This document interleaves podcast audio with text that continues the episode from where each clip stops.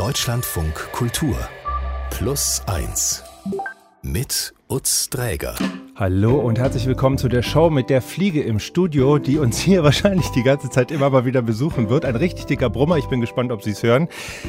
Was ist bei Ihnen in den letzten etwas mehr als zweieinhalb Jahren passiert? Zweieinhalb Jahre, ich meine den Zeitraum noch bevor es den allerersten offiziellen Covid-19-Fall in Deutschland gegeben hat.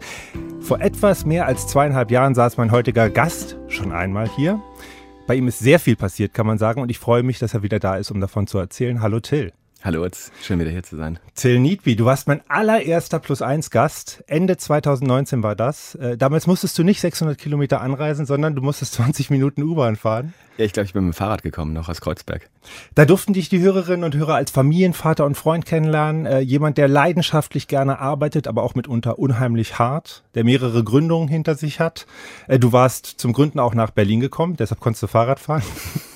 Und jetzt bist du raus äh, aus dem Start-up und aus Berlin nach Köln gezogen. Das war lange geplant, mit Frau und drei Töchtern. Nach sieben Jahren endlich wieder im Rheinland und gleichzeitig Wohnung klar machen, Umzug, Kita-Plätze neu organisieren. Das alles unter Pandemiebedingungen und jeder weiß, was das bedeutet. Hat sich's gelohnt schon? Ab Oktober, glaube ich, habt ihr die letzten Kisten sozusagen weggeräumt zu Hause? Ja, also zwei, drei stehen, glaube ich, immer noch irgendwo rum. Ähm, hat sich gelohnt? Boah, das ist eine schwierige Frage. Ich, ähm, ich glaube, dass es am Ende des Tages eine gute Entscheidung war. Es gibt ganz viel, was wir vermissen an Berlin. Es war auch ein schwieriges Ankommen. Es war viel anstrengender, als wir uns das vorgestellt haben. Wir haben gedacht, das ist so ein Zurückkommen. Wir haben ja früher da lange gelebt und einen großen Freundeskreis und Familie da. Das war ja auch der ähm, ausschlaggebende Grund, dass wir am Ende gesagt haben, jetzt kommt die, die älteste Tochter in die Schule. Jetzt ist ein guter Zeitpunkt, jetzt machen wir das. Aber ähm, nach sieben, acht Jahren in meinem Fall ähm, Familie sieben, ich acht und ähm, inzwischen drei Kinder, ist das einfach ein was ganz anders. Und dann anzukommen, ähm, ja, haben wir unterschätzt. Es klingt so, als würde das Ankommen äh, tatsächlich in der Tat noch laufen. Bei dir ist wahnsinnig viel passiert in alle Himmelsrichtungen, muss man sagen. Und eine Sache, nur um die Fallhöhe gleich am Anfang äh, mal klar zu machen, ist, dass du zwischendurch für dich festgestellt hast, ich habe eigentlich ausgesorgt. Also finanziell muss ich mich zeitlebens nicht mehr krass abstrampeln. Und wir werden da später noch ausführlicher drauf eingehen, aber nur mal, weil ich glaube, dass es für ganz viele Menschen so eine Erlösungsfantasie ist, da irgendwie mal hinzukommen wie hat sich es denn angefühlt, als du das festgestellt hast? Nur dieser emotionale Ausschnitt. Das war so ein Stück weit ein, ein Lebenstraum, der in Erfüllung gegangen ist, ähm, dass ich gesagt habe, okay, jetzt kann ich wirklich mich mit den Dingen beschäftigen, mit denen ich möchte.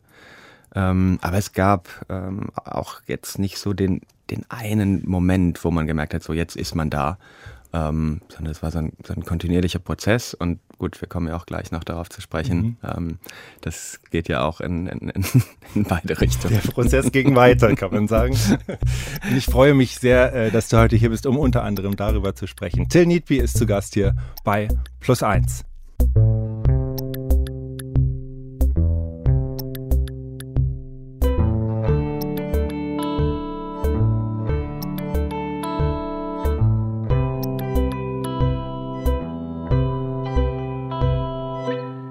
Stellen Sie sich mal eine Party im Sommer vor, entspannte Menschen, draußen im Grün, die Sonne blinzelt so zwischen den Blättern der Bäume durch und Sie lassen Ihren Blick streifen und in der Menschenmenge, da entdecken Sie einen Mann mit freundlichen Augen, der so vor sich hin lächelt und glücklich, in sich ruhend den Moment genießt. Und wenn sich Ihre Blicke kreuzen würden, dann würde er auf Sie zukommen und Sie sehr interessiert und wirklich warm verbunden fragen, wie es denn so geht. Till, und das ist meine Sommerfantasie von dir.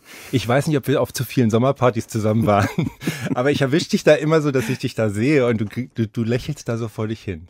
Du bist so schon auch so ein Momentgenießer, oder? Ich probiere das total und ich glaube, das gelingt mir schon relativ häufig. Ähm, das, äh, für mich ist das eigentlich das mit das Wichtigste im Leben, dass, dass, dass man es schafft, ähm, diesen Moment zu genießen. Und das ist mit, ähm, mit drei kleinen Kindern ja auch nicht immer ganz einfach, weil dann der eine schreit und dies haben möchte. Und da in so eine Gelassenheit zu bewahren, das gelingt mir natürlich auch leider, leider, leider nicht immer. ähm, und umso wichtiger, dass man, dass, dass man dann die schönen Momente genießt. Und das, ähm, das ist im Sommer natürlich einfacher, wenn es ähm, nicht gerade 35 Grad hat, aber vielleicht 25 Grad mhm. und man steht draußen barfuß irgendwie auf einer Wiese mit guten Freunden. Ähm, dann ist natürlich einfach äh, leichter, den Moment zu genießen, als bei 5 Grad Nieselregen äh, von der Seite. Und, ähm, aber auch da muss man natürlich, kann man die schönen Momente finden. Ja, und weil es so schöne Sommermomente gibt, bitten wir ja unsere Gäste, Sommerfotos mitzubringen. Hast du eins dabei? Ich habe eins dabei, ja. Ich habe auch lange überlegt. Ich habe auch erst ähm, genau solche Fotos im Park ähm, mit Hängematte aufgespannt und Freunden. Das waren einfach auch unsere letzten Jahre, vor allem hier in Berlin, dass man, ähm, wir hatten einen kleinen Balkon, aber eigentlich haben wir immer im Park gelebt. Und das war also eine, so eine Überlegung, so ein Foto mitzubringen. Und letztendlich habe ich eins mitgebracht. Ähm, Zeig mal. Gut, guck mal. Dann kriegst du dieses Foto hier von mir. Warte mal. Hab ich gestern Abend noch rausgesucht. So. Aha, aha. Ich, ich, sehe einen Hof, einen äh, Hof mit einer schönen, bisschen wilden Wiese und Blumen, die ich jetzt nicht genau benennen kann, aber es ist so eine sehr, sag mal, ich, rau wäre vielleicht zu viel gesagt, aber so eine elegant, äh, rustikale, rustikale, äh, schöne Gartensituation. Wo ist das? Genau, das ist ähm, äh, in, in Frankreich, in der Bourgogne. Ähm, meine Großeltern haben da vor über 50 Jahren ähm, so ein, ein, kleines, kleines Gebäude kaufen können, ein kleines Grundstück in so einem winzigen Dorf. Und da habe ich als Kind alle meine Sommer verbracht. Und da war ich gerade wieder vor, ähm, vor zehn Tagen zum 70. Geburtstag eines Onkels. Und das ist einfach so ein für mich total magischer Ort, weil man da, also wie du geschildert hast, das sind so alte graue Steinhäuser, alles 300 Jahre alt. Ähm, das hat sich nicht verändert. Und man kommt da an und man fällt so aus der Zeit. Ähm, das ist jetzt im Frühsommer, das heißt, das, das blüht da auch alles noch sehr schön und ist, ähm, ist sehr, sehr grün. Im späteren Sommer wird es dann auch ganz braun und trocken. Aber das ändert eigentlich gar nichts an dieser Stimmung, in diesem, wenn man in diesem Innenhof ist, man sieht so, ein, so, ein, so eine Spitze von so, einem grauen, so einer grauen romanischen Kirche. Mhm. Und da ist man einfach ähm, sofort in einer anderen Welt. Man ist fünf Schritte langsamer in allem.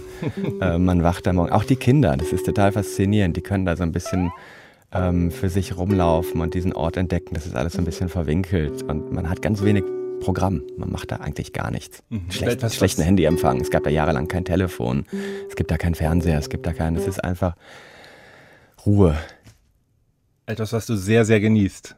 Das, da kann man wunderbar diesen Moment genießen, von dem du auch eben gesprochen hast. Es ist Frankreich, man kann da schön die Märkte besuchen, tolles Essen einkaufen. Ähm, und dann sitzt man da eigentlich den ganzen Tag und, und überlegt, was kocht man als nächstes. Ähm, es gibt guten Wein, es gibt viel Ruhe. Ähm, mit Vorkindern konnte man da wahnsinnig schön stundenlang lesen. Das ist ganz schön. Mhm. Dankeschön.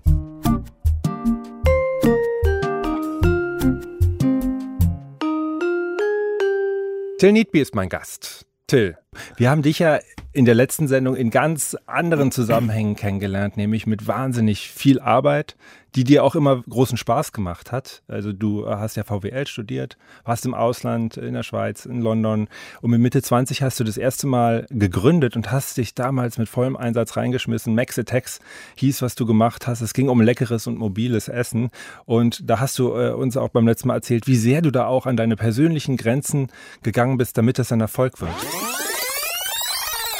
Jahr nach Gründung ähm, ging diese Beziehung in die Brüche. Und dann hatte ich letztendlich nur noch diese 14, äh, 16 Stunden am Tag in meinem Restaurant. Dazu kommt halt dann, dass man natürlich auch wahnsinnig ungesund lebt, weil man eben, wenn man da schon von neun bis nachts um eins irgendwie steht, dann kann man dann ja nicht ins Bett fallen, dann ist man ja so aufgedreht, dann muss man irgendwo noch in die Kneipe um die Ecke gehen und noch zwei Stunden Bier trinken und zum Runterkommen, klar. Dann ja. schlechter Schlaf. Und dann schläfst du vier Stunden und dann geht's irgendwie am nächsten Tag wieder los, weil der parallel auch noch ein bisschen Buchhaltung machen muss und eigentlich noch die nächste Werbekampagne in irgendeiner Form, für die du zwar kein Geld hast, aber überlegen musst, wie kann ich trotzdem irgendwas machen. Die ganzen Online-Marketing-Instrumente gab es damals ja auch noch nicht. Also es klingt nach viel Schweiß, auch der sicherlich in Form von Tränen einem manchmal runtergerannt ist in dieser Zeit. Äh, das Ganze ist am Ende nichts geworden, aber du hast dich überhaupt nicht kleinkriegen lassen, bist nach Berlin gekommen, hast wieder gegründet, Firma, die ähm, Rezepte und Essen verschickt hat an Kunden, die dann selber kochen.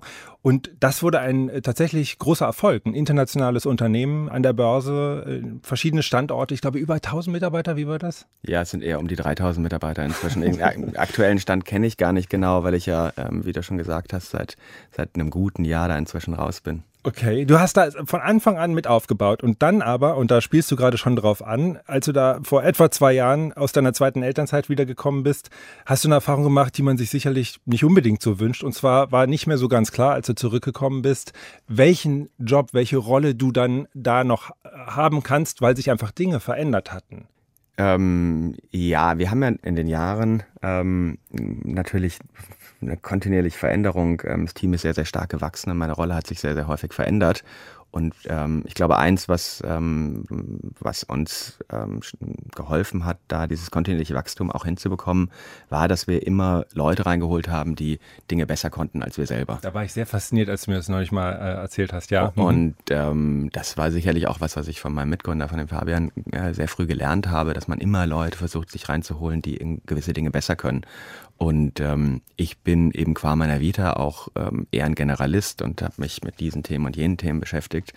Und dann war eben bei meinem Partner auch die äh, Überlegung gereift in dem Zeitpunkt, wo, im Zeitraum, wo ich da nicht da war, dass er gesagt hat, hm, auch den Bereich, diesen Personalbereich, äh, den ich zu dem Zeitpunkt verantwortet habe, vielleicht auch in dem Bereich ähm, kurz bis mittelfristig jemand reinzuholen, der da eben schon das vorher in seinem Leben im größeren Umfang gemacht hat. Mhm.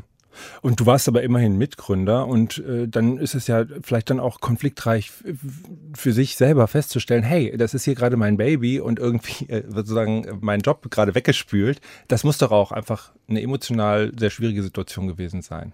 Und auch zwischen euch beiden doch. Ja, oder? klar, natürlich. Also man, äh, man fühlt sich natürlich ähm, überhaupt nicht gewertschätzt in dem Moment. Ähm, und ähm, ähm eine persönliche Freundschaft, die ähm, zwischen uns beiden besteht, seit vielen, vielen Jahren, seit äh, über 30 Jahren, ähm, die, ähm, die leidet natürlich darunter. Äh, wir ähm, haben auch im, im, im Nachgang ähm, so, so, ein bisschen darüber gesprochen. Es ist aber immer noch ein Thema, was auch zwischen uns ein bisschen aussteht. Und ähm, ja, klar, wie gesagt, in dem Moment ähm, zieht es einem schon so ein bisschen die, den Boden unter den Füßen weg. Vor allem, ähm, wie du geschildert hast, das war vor, ähm, vor, vor gut zwei Jahren, da ging die, die erste Corona-Pandemie gerade los oder der erste Lockdown war, ähm, äh, war gerade ähm, so, dass die Kinder nicht in die Kita konnten und man überhaupt gar nicht wusste, wie geht's ja eigentlich weiter. Und in dem Moment sich dann konkret zu überlegen, okay, was mache ich als nächstes, wie ernähre ich jetzt meine Familie, ähm, da gehen einem natürlich schon wahnsinnig viele Dinge auf einmal durch den Kopf, mhm. ähm, wo, man, wo man sich auch erstmal sehr, sehr unsicher fühlt. Mhm. Und so zwischen euch ist es eine Erfahrung, die ich auch mal gemacht habe. Also ich meine, diese Mischung aus professioneller Beziehung, aber auch freundschaftlicher Beziehung, das, was dann sozusagen von der anderen Seite kam, äh, war ja aus professioneller Sicht sehr professionell, aus freundschaftlicher Sicht nur überhaupt nicht freundschaftlich. Also, und das finde ich dann immer erstaunlich, dass manche Menschen das so hinkriegen, zu sagen, so ja, das machen wir jetzt so, weil wir haben ja so gut getrennte Ebenen. Ja. Aber ich glaube, du hättest das nicht so selber hingekriegt, oder? Überhaupt nicht. Also ähm, ich finde eine gewisse Trennung zwischen, ähm, zwischen privaten und beruflichen natürlich total wichtig. Aber ich kann das nicht 100% trennen. Also ähm, so wie das eben einige Menschen können, das kann ich so nicht. Du bist dann tatsächlich raus aus der Firma aber das ging jetzt nicht von heute auf morgen, sondern das hast du auch mitgestaltet, diesen genau, Übergang. Genau, ne? das, das war mir natürlich ganz wichtig, dass, ähm, ja, dass, dass wir da einen guten Zeitpunkt finden, dass wir mit dem Team einen guten Zeitpunkt finden, gute Nachfolgelösung da finden. Und ähm, also ich glaube, am Ende des Tages ist uns das sehr, sehr gut gelungen. Aber es war ein, ein schmerzhafter Prozess. Also ich war dann ungefähr noch ein, ein Jahr im Unternehmen, bevor ich dann daraus gegangen bin. Mhm. Und wie es für dich weiterging, da schließen wir gleich an. Till Needby zu Gast hier bei Plus Eins.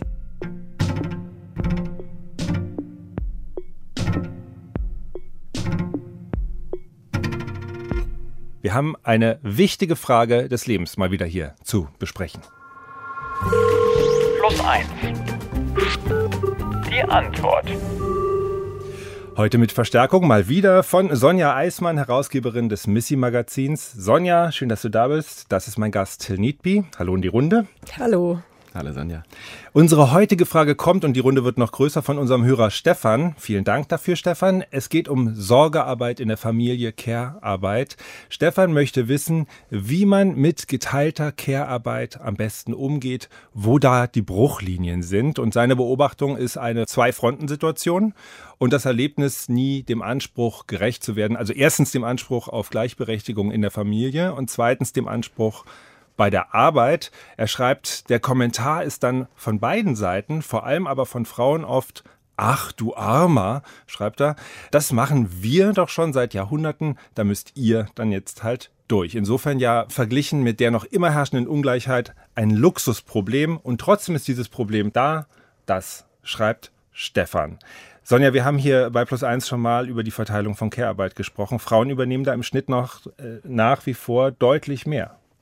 Ja, das ist natürlich ein totaler Dauerbrenner, dieses Thema. Und von daher begrüße ich das, dass ähm, ja, Männer jetzt auch anfangen, sich damit auseinanderzusetzen. Ich finde das kein Luxusproblem, sondern das ist ja was, was noch ja, sehr viel präsenter werden wird. Das ist gut. Und andererseits ist es auch schlecht, weil die meisten Menschen diese Tätigkeiten ja nicht sehr gerne machen oder wenn sie sie gerne machen, auch ja, darüber frustriert sind, dass sie eben nicht bezahlt werden und auch sehr wenig Anerkennung bekommen. Und von daher ist es sicher ganz heilsam, dass Männer das auch mal erleben.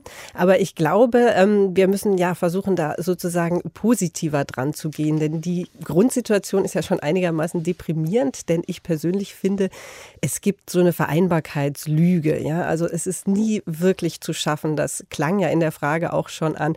Wir können nicht im Beruf 100 Prozent leisten und dann zu Hause 100 Prozent leisten und nochmal 100 Prozent für die Kinder da sein. Ja, da müssen wir einfach realistischer werden und vielleicht auch noch mehr ähm, Dinge fordern, auch von der Politik, unser Arbeitsverhalten, unsere Arbeitsethik, all die Ansprüche nochmal überdenken und da vielleicht auch Dinge einfordern. Und dann ähm, können wir uns auch nochmal überlegen, wie machen wir das privat? Weil äh, ich oft feststelle, dass viele Paare, die ähm, Kinder bekommen wollen oder dann einfach irgendwann Kinder haben, sich vorher gar nicht darüber unterhalten. Und dann fallen sie auf einmal aus allen Wolken, wenn sie feststellen, oh, das ist so viel Arbeit und wir kriegen eigentlich nichts mehr gebacken. Und da muss man sich einfach vorher verständigen, damit klar ist, wer welche Rolle ausfüllt und was man voneinander erwartet. Mhm. Ja, oft ist vielleicht auch noch nicht mal klar, was, bevor die Kinder da sind, also ist noch nicht mal klar, was da eigentlich alles mit äh, zu tun hat und was da auf einen zukommt. Wir haben hier schon mal auch äh, darüber gesprochen, wie man sozusagen dem besser ein Gesicht geben könnte und haben festgehalten, dass es Sinn macht, äh, diese Sorgearbeit vielleicht im Notfall auch mal aufzuschreiben. Also jede Handlung, jeden Gedanken sich zu notieren, um einfach klar zu machen, was haben wir denn da eigentlich? Worüber reden wir? Und dann könnte man in der Partnerschaft das ja auch wieder besser neu sortieren. Till, wie ist es denn bei euch? Wie teilt ihr das auf? Ja, total spannendes Thema. Ich kenne genau dieses Gefühl, dieses Nicht-Genügen, weder hier noch da. Und jetzt ist es tatsächlich genau, nicht genau andersrum, aber meine Frau ist beruflich ähm, zeitlich mehr eingebunden als ich aktuell sodass ich das jetzt gerade so ein bisschen von der anderen Seite tatsächlich wahrnehme. Mhm. Und genau dieses Gefühl, da werden gewisse Dinge nicht wertgeschätzt, das ist total spannend. Ich glaube, es geht aber bei einem selber los, dass man, dass man selber die Dinge ja gar nicht so wertschätzt. Man geht nicht abends ins Bett und, und ist, ist zufrieden und sagt, boah, ich habe heute richtig toll die Wohnung geputzt. aber das ist schade. Das aber das ist, ja, aber es ist ja eigentlich total schade, weil man, wenn man irgendwas geschafft hat im, im Job oder vielleicht auch, ich baue jetzt gerade relativ viel an, an unserer Wohnung und, und handwerklich und das ist toll, da kannst du sagen, oh, ich habe was geschafft, da ist jetzt was Neues entstanden, das kann man sich angucken. Aber bei diesen repetitiven Dingen, ähm, da hast du ja nicht dieses große Erfolgserlebnis. Und ich glaube, deswegen geht das so, wir sprechen viel über dieses Thema und dieses, wie schafft es eigentlich selber zu sagen, hey, ähm, das hast du heute einfach gut hingekriegt. Und auch wenn es eben in Anführungsstrichen nur diese repetitiven Sachen waren. Mhm. Wertschätzung hast du ja auch schon erwähnt, Sonja, von, von beiden Seiten, von innen und außen auch ganz wichtig. Nun haben wir unseren Brief ja von einem Mann bekommen oder diese Mail. Ähm, und dann lass uns doch vielleicht nochmal einmal speziell aus Männersicht drauf gucken. Was ist bei Männern vielleicht in dieser Belastungssituation anders und was sind denn vielleicht auch mögliche Auswege für die? Also ich glaube, Männer haben einerseits den Vorteil, dass sie sozusagen so eine Pionierrolle ausfüllen können, wenn sie das dann auch machen. Ihnen wird ja tatsächlich oft auf die Schulter geklopft und sie werden gelobt. Aber andererseits ähm, hört es dann mit dem Verständnis manchmal auch recht schnell auf. Also wenn das in der Arbeit dann eben wirklich zu einem Problem in Anführungsstrichen wird, dass äh, der Vater dann eben nicht mehr so verfügbar ist und rechtzeitig nach Hause will oder wenn dann auch zu Hause sozusagen Kompetenzgerangel entsteht, weil weil ähm, es vielleicht vorher sozusagen die Mutter, die Frau war, die sozusagen alles eingeteilt hat. Und da finde ich das äh, auch sehr wichtig, auch wenn es vielleicht unangenehm ist, das auch durchzuziehen. Also bis zum Ende und zu sagen, ähm, ich bin in der Arbeit eben auch noch Vater, ich bin nicht immer verfügbar und ich nehme dafür auch unangenehme Begleiterscheinungen in Kauf, äh, weiß aber dann sozusagen, was meine Linie ist, wofür ich stehe. Und auch äh, zu Hause ähm, dann zu sagen, ich mache das vielleicht anders, ich habe da einen anderen Plan, aber wir können das untereinander regeln und äh, wir beide machen das gleich gleichberechtigt. Und das ist sicher manchmal nicht so lustig, weil da eben auch Rollenverständnisse ins Wanken kommen. Aber ich glaube, am Ende profitieren alle davon. Mhm. Ich glaube, auch Männer haben vielleicht die Schwierigkeit, das hast du ja eigentlich auch gesagt, dann zum Beispiel bei der Arbeit nicht 100 Prozent zu geben. Wäre jetzt meine Unterstellung, weil ich das bei mir so ein bisschen erlebe, dass ich dann tatsächlich nicht sagen kann, ja, ich bin dann nur so drei Viertel da. Till, hast du, ist das was, was du teilst als Erfahrung? Ich glaube, da gibt es schon einen Wandel. Also ich glaube, ähm, durch Corona, durch, durch äh, dadurch, dass ähm, Homeoffice was ganz Normales geworden ist, ist es auch normal, dass jetzt plötzlich mal ein Kind irgendwie in ein Meeting dazukommt. Ähm, ich glaube, das hat ein Sie Stück weit geholfen. Mhm. Ich glaube, das hat ein, wirklich ein Stück weit geholfen, dass eben ähm, da auch klar ist, dass, dass man eben auch ein Familienvater ist. Das ist eben. Ja, Hast du das gemacht? Ja, klar. Also äh, natürlich hat man ähm, versucht, das zu vermeiden, irgendwie so, wenn man wusste, man hat jetzt irgendwie ein wichtiges Meeting nur das ließ sich ja nicht 100% vermeiden. Und dann muss man dann auch ähm, versuchen, da souverän mit umzugehen. Und wenn das Kind jetzt einen gerade braucht, dann nimmt man das natürlich auf den Schoß und dann sagt man, okay, du kannst dich ähm, äh, je nach Situation, entweder setzt du dich kurz drei Minuten dazu und dann ist es vielleicht auch fürs Kind wieder gut oder man sagt halt auch einfach, Entschuldigung, ich muss mich hier ausklinken, mhm. ich bin jetzt einfach mal, ähm, mal ein paar Minuten weg, weil mein Kind mich braucht. Und das so ist halt dann so. Hier sind die Quartalszahlen, wir gehen jetzt buddeln. Ja, aber da würde ich auch noch mal gerne stark machen, dass das bis jetzt eben immer eher der Sonderfall ist. Also auch in meinem doch sehr feministischen Umfeld nehme ich wahr, dass wenn das Kind krank ist, es eigentlich in der Regel die Mutter ist, die zu Hause bleibt, weil sie auch meistens den Job hat, der weniger gut bezahlt wird. Und der Vater macht das eben nur im Sonderfall. Und da würde ich mir wünschen, dass es der Normalfall wird, dass auch in der Kita oder in der Schule ähm, Vater und Mutter beide angerufen werden, abwechselnd, wenn mit dem Kind irgendwas ist. Weil da gibt es diese Mechanismen, dass die Hauptansprechperson die Mutter ist und wenn der Vater auch mal was macht, ist es toll. Aber es ist eben noch nicht sozusagen das Normale. Und das ist ja dann eben immer noch nicht 50-50. Und wenn es da so eine Normalität gäbe, dass es völlig normal ist, dass die Väter auch Krankentage ähm, nehmen und das gar nicht hinterfragt wird, dann wären wir schon mal einen großen Schritt weiter. Ja. Das sind Dinge, die wir uns überlegen müssen. Was ist es mir wert, Zeit mit meinem Kind und mit meiner Familie zu verbringen? Verbringen? Oder wie können wir unseren Arbeitsalltag so strukturieren, dass das nicht alles an einer Person hängt? Und das sind natürlich auch Sachen, die absolut nicht nur im Privaten geregelt werden, sondern da müssen wir einfach auch politisch mehr fordern, dass diese weiblich konnotierten Berufe endlich auch besser bezahlt werden, weil die ja auch oft Care-Tätigkeiten sind, die unglaublich wichtig sind für die gesamte Gesellschaft. Und das ist eben was, das geht wie so oft eben über das Private hinaus und muss dann sozusagen in der politischen Arena auch mitverhandelt werden. Dann bedanke ich mich ganz herzlich für das Gespräch bei unserer Expertin Sonja Eismann. Vielen Dank und bis bald wieder hier. Und das war jetzt schon die zweite Diskussion um Care-Arbeit, die durch eine Mail von Ihnen, liebe Hörende, äh, zustande kam.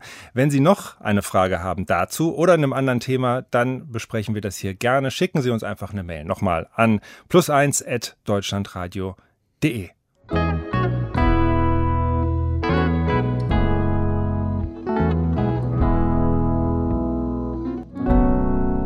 Lieber Till, wir haben vorhin schon über deinen Weggang von deinem Startup gesprochen. Das war keine so einfache Zeit und gleichzeitig war das damals auch eine Zeit, in der eigentlich schon auch klar war, dass du dir zumindest finanziell keine großen Sorgen machen musstest. Bei dir sah das eigentlich ganz gut aus. Du hattest ja auch wirklich schon sehr, sehr viel gearbeitet und mich würde wirklich interessieren, wie sich das anfühlt, wenn du in der Lebensmitte mit Mitte 40 so ungefähr feststellst, okay, könnte reichen. Ist genug nicht mehr strampeln, alles fein. Ich könnte machen, was ich will. Entspannt man sich da total? Oder ist es einfach nicht so einfach? Ich glaube, es ist tatsächlich nicht so einfach, dadurch, dass also äh, Dinge, die wir eben geschildert haben, ähm, auch gerade das Thema Kinderbetreuung und so weiter und so fort. Spart man sich nie ähm, wieder. Man, man hat, ähm, es ist erstaunlich, ähm, wie, ähm, wie eingebunden man ja dann trotzdem von, von früh bis spät ist, ähm, in einer gewissen Lebensphase. Und ja, aber du hast nicht mehr diesen Auftrag im Rücken, dass sozusagen, da muss jetzt nächsten Monat und nach dem nächsten Monat, da kommt der nächste Monat. Ja, das ist ein unglaubliches Privileg. Das ist ein unglaubliches Privileg und das ist in, in meinem Fall auch eben etwas, wo ich, ähm, wo ich schon sehr früh als, als Jugendlicher mich damit beschäftigt habe, mit, mit dem Thema Gründen, mit dem, warum mache ich das? Ein großer ähm, Aspekt war, neben dem, man will was schaffen. Es macht Spaß, einfach in diesem, äh, mit, einem, mit einem tollen Team was zu schaffen.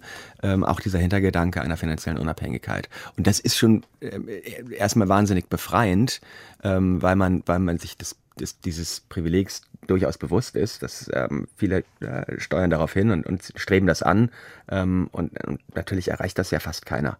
Und ähm, da, da, ist, da ist man total dankbar, da fällt eine Last ab und ähm, natürlich bringt das eine Entspannung in dem Moment. Das war, das war auch gar kein Zufall, ne, dass du da hingekommen bist, weil du hattest das schon mal bei deinem Vater erlebt, dass dem das gelungen ist. Also du bist jetzt nicht in Saus und Braus groß geworden, sondern dein Vater hat mal, du hast es mir mal erzählt, mal eine mutige Entscheidung getroffen, hat vom Angestellten sich äh, zur Firmengründung äh, hinbegeben äh, und und das hat sich ausgezahlt. Der hat das erlebt und hast du dir das auch schon angeguckt gehabt, ne? Genau, ich glaube, das ist wie viele Dinge im Leben, dass man natürlich sehr stark von seinem, seinem Elternhaus, von seinem Umfeld geprägt ist. Und das, was ja natürlich auch wiederum dazu führt, dass ähm, Durchlässigkeit zwischen Schichten und so weiter, das, ähm, das ist ein großes Problem.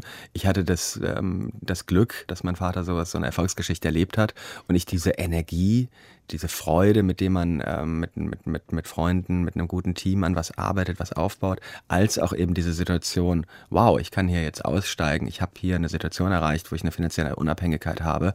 Das habe ich so erlebt als Jugendlicher, wie du gesagt hast. Und ähm, das hat mich sicherlich stark geprägt. Das war sicherlich ein, ein, ein Hauptgrund in, ähm, in meiner Entscheidung dann mit 25, kurz nach dem Studium, da direkt zu sagen, das möchte ich jetzt auch versuchen. Mhm. Wie war das für ihn? Wie ging es dann weiter? Ja, das ist ganz spannend, weil das eben in seinem Fall gar nicht zu dieser Entspanntheit und zu diesem Wow, ich habe es geschafft ähm, geführt hat, sondern in seinem Fall eher zu seinem ähm, verlorenen äh, Gefühl, dass was ist jetzt eigentlich meine Bestimmung? Ich bin jetzt irgendwie nicht mehr gebraucht im Unternehmen, also der ganz, ganz lange gebraucht hat, da wieder seine Rolle im Leben zu finden und ich ihn da wirklich über viele Jahre eher als unglücklich erlebt habe. Und trotzdem, als du dann in dieselbe Situation gekommen bist, äh, habe ich dich jetzt aber nicht als unbedingt unglücklich erlebt. Nein, ich glaube, das ist das, was du vorhin angesprochen hast, mit dem kann man den Moment genießen, kann man, das ist, glaube ich, etwas, was ich auch ähm, zum Teil auch von meiner Mutter vielleicht übernommen habe. Mir war das immer sehr wichtig, dass man eben, dass das eine ist, ist, ist finanziell ist ein wichtiger Aspekt, aber am Ende des Tages ähm, ist es viel wichtiger, ich kann jetzt den Moment genießen. Und ähm, mein Vater war jemand, der nie gut entspannen konnte. Der konnte sich nie gut mit dem Buch zwei Stunden in den Garten setzen und ähm, der musste eigentlich immer Sachen machen. Und ähm, das ähm, war bei mir schon immer ein bisschen anders und ähm, das hat mir nie Angst gemacht. Also diese Vorstellung, ähm, ich komme in die Situation und fühle mich dann genauso wie er. Das hat mir nicht Angst gemacht, weil ich gedacht habe, nee, ich weiß sehr gut, ich habe tolle Freunde, ich habe eine tolle Familie, ich weiß ähm, ähm, sehr, sehr gut, mit, mit was ich mich beschäftigen kann mhm. und habe eben auch noch viele Visionen von Dingen, die ich sonst in meinem Leben gerne umsetzen möchte. Ähm, das von, von daher nein, da, da hatte ich keine Angst vor, dass ich da unglücklich bin. Nur kurz, was wäre deine Vision gewesen, wenn alles genauso geblieben wäre? Und das ist jetzt schon der Cliffhanger zu dem, was wir gleich zu erzählen haben. Meine Vision wäre gewesen, dass ich ähm, neben einem erhö deutlich erhöhten Anteil an der Care-Arbeit, über die wir eben gesprochen haben, einfach mehr mich mit, mit gesellschaftlichen Themen, mit ökologischen Themen beschäftige, ein bisschen was zurückzugeben von dem, was ich, ähm, was ich genießen konnte. Es ist ja ein großes Glück, ah, dass wir in, in Deutschland geboren sind überhaupt, dass wir eine gute Schulbildung genießen konnten, dass wir innerhalb des, ähm, äh, des Landes, in dem wir aufgewachsen sind, in Frieden, in einem verhältnismäßigen Wohlstand, auch da nochmal in einer gewissen Blase drinne, ähm, was, was Bildungssystem und so weiter anbelangt. Da ist man ja wahnsinnig privilegiert und hat ähm, da muss man für dankbar sein und da was zurückzugeben.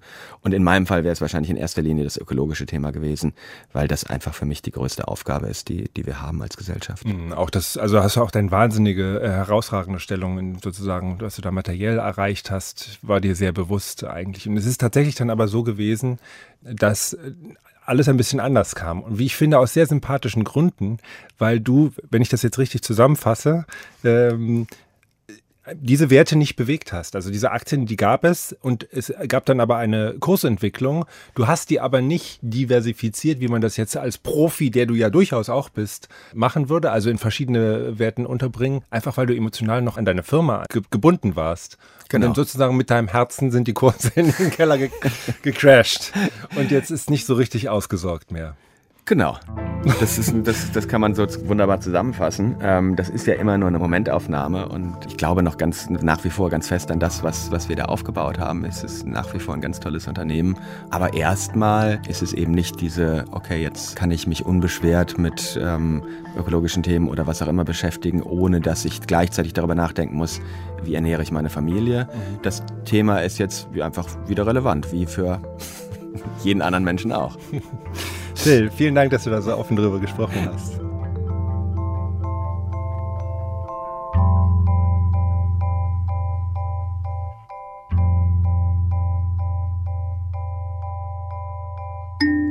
Was, was ich, ich, ich an meinen Eltern, an meinen Eltern, an meinen Eltern, an meinen Eltern bewundere. bewundere. bewundere. Was ich an meinen Eltern bewundere. Mein Opa, der Papa von meiner Mama, der ist in Vilnius geboren und dort aufgewachsen. Ja, irgendwann musste er weg und ist dann nach Bydgoszcz gezogen, in meine Geburtsstadt und die Geburtsstadt von meiner Mama. Meine Mama war nie in Vilnius äh, gewesen, hat ein paar Mal von der Geschichte erzählt, dass eben mein Opa so von Vilnius geschwärmt hat, wie wunderschön diese Stadt ist. Und äh, dann habe ich zu ihr gesagt, hey Mama, komm, äh, ich buche uns einen Flug und dann gehen wir mal und besuchen unsere Wurzeln. So an allen Ecken haben wir uns überlegt, ah, ob der Opa hier war, ob der Opa das und das gemacht hat. Ja, wir haben einfach versucht, irgendwie das alles durch seine Augen zu sehen und so die Nähe zu der Stadt gesucht. Das war unsere erste gemeinsame Reise, wo wir nur zu zweit unterwegs waren. Ja, also das war schon was Besonderes für sie und für mich. Und so habe ich sie auch nochmal von einer Perspektive gesehen, von der ich sie vorher auch noch nie so stark gesehen habe. Dort wurde mir auch nochmal richtig bewusst, wie, wie, wie stark sie ist und wo sie auf jeden Fall ein Vorbild ist, ist ähm, ja ihre Entspanntheit und ihre Positivität. Nach dieser Reise haben wir uns gedacht, warum machen wir das nicht jedes Jahr? Und so hat sich eine kleine Tradition bei uns eingeschlichen, will ich mal sagen. Und ein Jahr später sind wir dann nach Paris, nur meine Mama und ich. Lieber Till, ich frage mich, ähm, wenn man in seiner Lebensmitte schon zwei Gründungen, waren ja mindestens zwei Gründungen, hinter sich hat, mit allen Hochs und Tiefs, mit Vollcrash und äh, internationaler Börsengröße und so weiter, ne, hat man jetzt theoretisch nochmal irgendwie den Saft und die Lust, das nochmal zu machen? Oder ist das jetzt irgendwie etwas, womit man dich jagen könnte? Hm, spannende Frage. Es gibt ja Menschen, die, ähm, die machen das immer wieder. Ja. Ähm, und ähm, in meinem Fall wäre es, glaube ich, so ein, so ein, so ein Weder noch. Also ich, ja, Gründen kann ich mir sofort wieder vorstellen. Das ist, glaube ich, der, also für mich persönlich der schönste Job, den es gibt, mit einem, mit einem energiegeladenen Team was aufzubauen. Ähm, ich glaube, ich würde das nicht nochmal so machen wollen wie, wie zuletzt. Ich möchte nicht, ähm, ich glaube, ich habe auch meine persönlichen Stärken ähm, in, in kleineren Teams, vielleicht von 20 Personen oder 50 Personen. Ich möchte, glaube ich, nicht nochmal in ähm, so einen Konzern in Anführungsstrichen managen, wo du plötzlich für 2.000, 3.000 Mitarbeiter verantwortlich bist, weil das Arbeiten einfach ein ganz, ganz anderes wird. Mhm. Das ist total spannend, das mal zu erleben. Aber äh, wie gesagt, das, ähm, das, das Arbeiten, persönliche Zeitmanagement, dass du eben nur noch in 15 Minuten, 30 Minuten Slots denkst und ein Kalender durchgeplant ist für die nächsten Monate und so weiter und so fort. Ich glaube, so ein Arbeiten brauche ich nicht nochmal. Aber das in, mit einem kleinen Team was aufbauen, das finde ich ähm, nach wie vor total reizvoll. Und es gibt einfach so wahnsinnig viele Themen. Und ähm, ja, wir haben mehrmals über, äh, über Umweltthemen gesprochen, beispielsweise, wo, ähm, wo ich glaube, dass eben diese Energie von Gründern ähm, einfach ähm, gesellschaftliche Themen vorantreiben können. Hast du da schon was Konkretes im Sinn, worüber du im Radio gerne sprechen möchtest?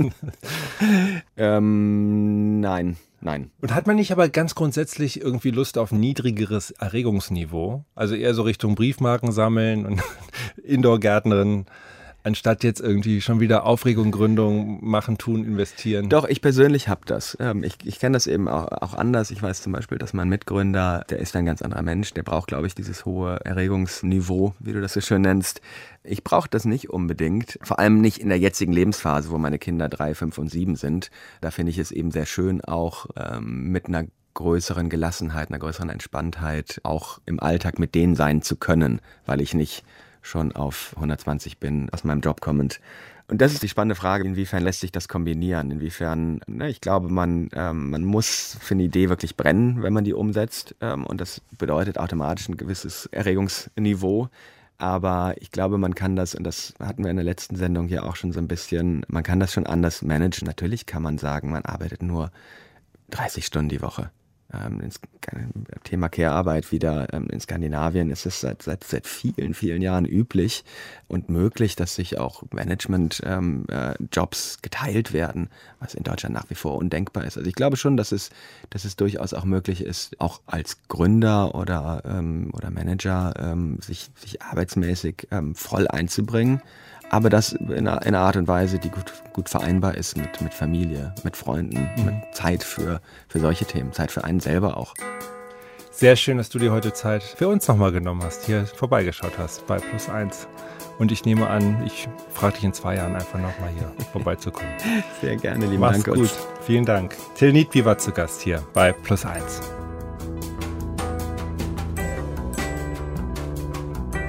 In unserem Geschichten-Podcast, da können Sie in dieser Woche Elna kennenlernen. Elna ist eine Frau und gleichzeitig ist sie Ehemann und Papa von zwei Töchtern. Und zwischen diesen Rollen ist Elna hin und her gerissen. Das war ja immer meine Riesenangst gewesen, dass ich, dass ich meine Kinder verliere, wenn ich mich out. Da ich wirklich vier Wochen an dem Brief gesessen. Ne? Und dann, als ich dann, dann war dort in Erfurt und in dem Wohnzimmer und den Brief meinen Töchtern gab, da dachte ich, das ist so eine Zäsur auch, ne? Elna zu hören bei Plus 1. Wenn Ihnen unser Podcast gefallen hat, dann lassen Sie doch gerne eine Bewertung da und empfehlen Sie uns weiter, wenn Sie möchten. Mein Name ist Lutz Träger. Alles Gute für Sie. Ciao.